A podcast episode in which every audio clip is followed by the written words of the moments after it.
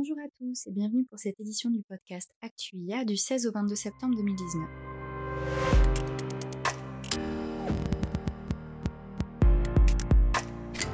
Dans l'actualité, France Digital Day, 5 milliards d'euros annoncés sur 3 ans pour aider les startups françaises. Mercredi dernier se tenait le France Digital Day au Musée des Arts Forains. À l'occasion de la soirée de lancement, Emmanuel Macron a annoncé que les investisseurs institutionnels allaient engager dans les trois prochaines années 5 milliards d'euros dans les fonds français spécialisés sur la technologie. L'objectif de la France est d'avoir au moins 25 licornes françaises en 2025.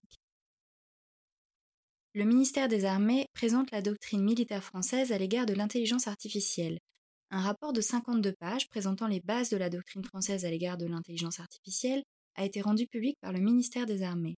Après un bref état des lieux, le rapport dévoile une feuille de route du déploiement de l'intelligence artificielle sur les champs de bataille, agrémentée d'exemples concrets sans omettre de soulever les questions éthiques liées à son emploi. Lancement du Deep Tech Tour par BPI France et le ministère de l'Enseignement supérieur. Le Deep Tech Tour a officiellement été lancé à Grenoble ce 19 septembre par BPI France et le ministère de l'Enseignement supérieur, de la Recherche et de l'Innovation. Cette tournée des campus universitaires français Deep Tech vise à mieux connecter les écosystèmes de création et de financement des startups avec les porteurs de projets du monde académique. Challengia, dans le cadre du PIA piloté par la DGE et opéré par BPI France, huit appels à projets lauréats des Challengia ont été présentés. Ces appels à projets visent à sélectionner et à financer les meilleures réponses techniques aux challenges lancés dans les quatre secteurs clés prioritaires en matière d'intelligence artificielle, à savoir santé, transport mobilité, environnement et défense sécurité. À ce jour, quatre accompagnateurs ont été labellisés, dont le binôme SCS et Safe Cluster pour la thématique défense-sécurité. Les candidatures sont à envoyer sous forme électronique sur l'extranet des projets innovants collaboratifs de BPI France, au plus tard le 29 octobre 2019.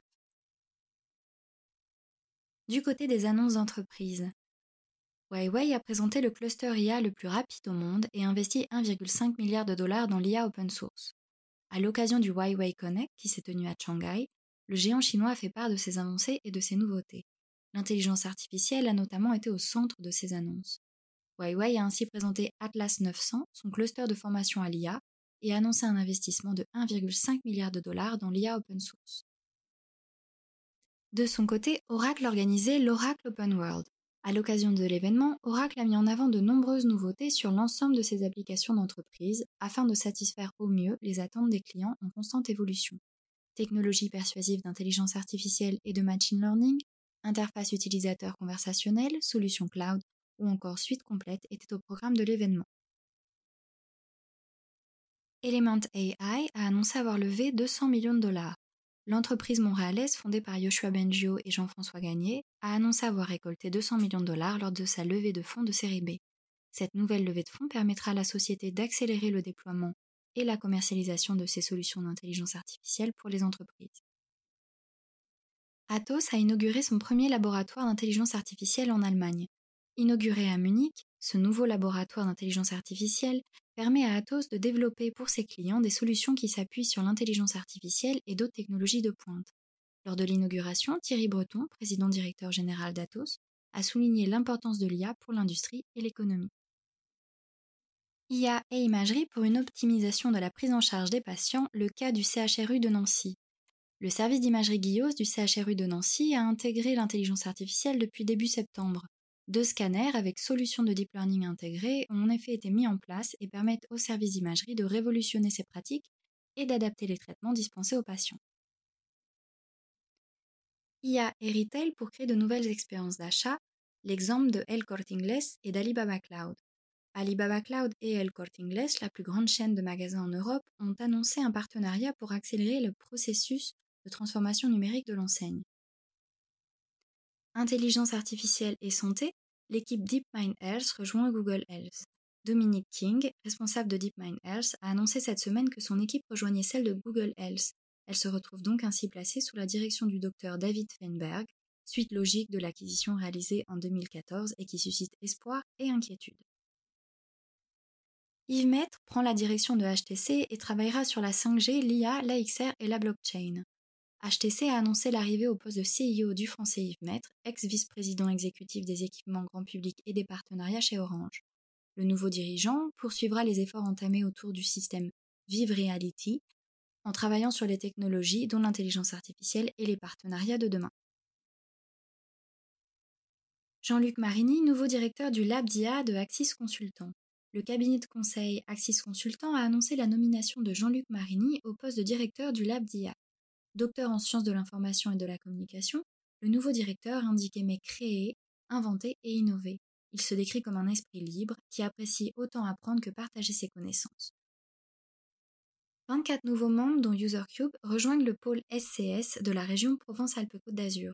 Le pôle SCS, acteur majeur dans les domaines des solutions communicantes sécurisées, de la microélectronique, de l'Internet des objets, de l'IA, du big data et de la sécurité numérique dans la région PACA, a annoncé l'arrivée de UserCube parmi ses 24 nouveaux membres.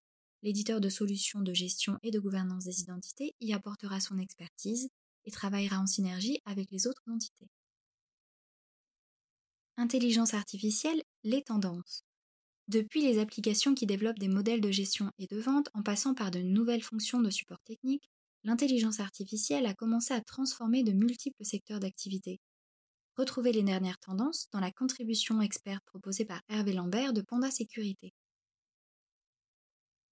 Contribution experte toujours, celle proposée par Adrien Gaber de Cinequa sur les quatre pièges à éviter avant de se lancer dans l'intelligence artificielle.